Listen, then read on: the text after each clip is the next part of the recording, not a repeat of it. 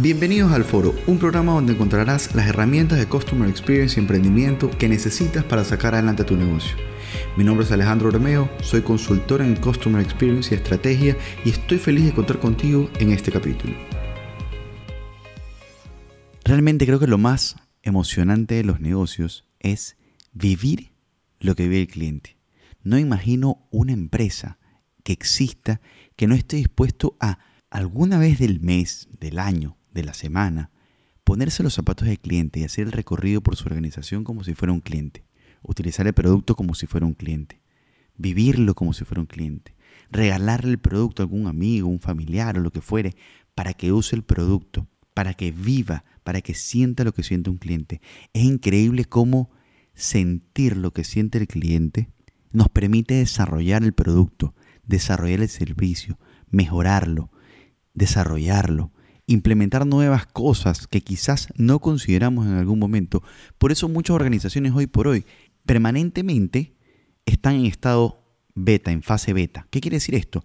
Que están constantemente aprendiendo de los clientes, desarrollando, mejorando, implementando nuevas estrategias, nuevos productos, nuevas bondades dentro de la herramienta, de lo que fuera. ¿Por qué cuento todo esto? Me llama la atención. Hace poco tiempo cambié de vehículo, cambié de carro y me compré un vehículo que dentro de los botones que están en la puerta tiene el botón para poner seguro de niños, seguro de niños tanto en las ventanas como en las puertas. Creo que esto no es casualidad.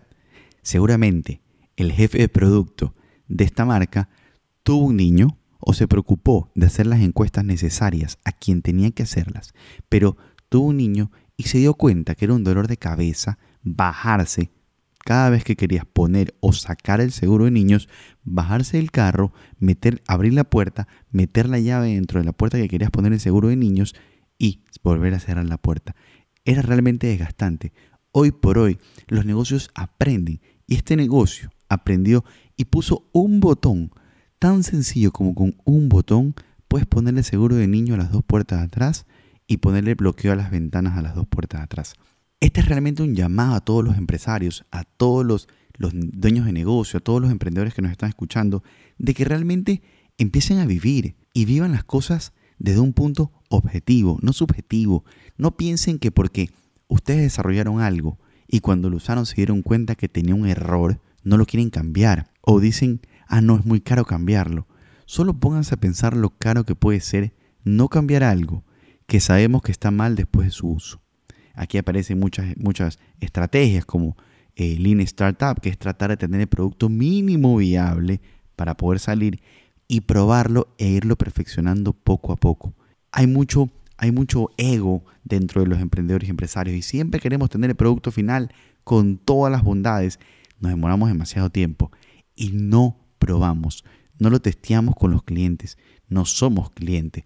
Es nuestro punto de vista que queremos hacerlo como eh, queremos hacerlo notar frente a las demás personas y nosotros pensamos que somos la persona que va a usar el producto, cuando nunca nos hemos puesto a pensar realmente, ¿todas las personas van a usar ese producto? ¿Le soluciona la vida a todas las personas o creo que solo me la soluciona a mí? Ok, si le soluciona la vida a todas esas personas, esas personas, ¿cuánto están dispuestos a pagar por mi producto? ¿O no lo necesitan? Hay un caso interesantísimo, justamente fue un caso en India, que la vez pasada lo, escuché dentro de un programa, y era de unas refrigeradoras, unas refrigeradoras que eran móviles y que no necesitaban de conexión eléctrica. Funcionaban con pilas y estaban destinadas a un sector de, India que no tenía energía, que no tenía energía por ningún medio. Si yo les pregunto a ustedes, ¿qué creen que fue un éxito o creen que fue un fracaso? Y por supuesto que fue un fracaso. ¿Por qué? Porque a pesar de que todas las personas necesitaban tener o, querían por preferencia tomar agua fría, no lo necesitaban. No estaban dispuestos a gastar en algo si realmente no lo necesitaban. Finalmente no vendieron prácticamente ni una refrigeradora.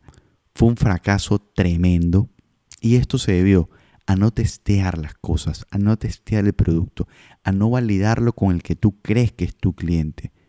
Tu cliente debe ser parte de tu desarrollo, debe estar contigo, debes escucharlo, debes ayudarlo a que él pueda canalizar todas sus dudas o pueda desarrollar o explicar todo lo que él considera importante del producto que estás desarrollando.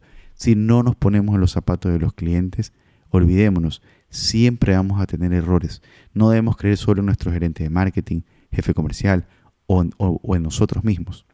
Hacer un levantamiento ideal de todo lo que el cliente opina o del segmento de clientes que opinan en nuestro producto nos va a ayudar a perfeccionarlo, a tenerlo mucho más avanzado, a tenerlo mucho más ajustado realmente a nuestro público objetivo y seguramente el éxito va a ser mucho más rápido que si nosotros nos aventuramos a lanzar algo sin escucharnos. Entonces, señores, recuerden, el cliente es el jefe de su negocio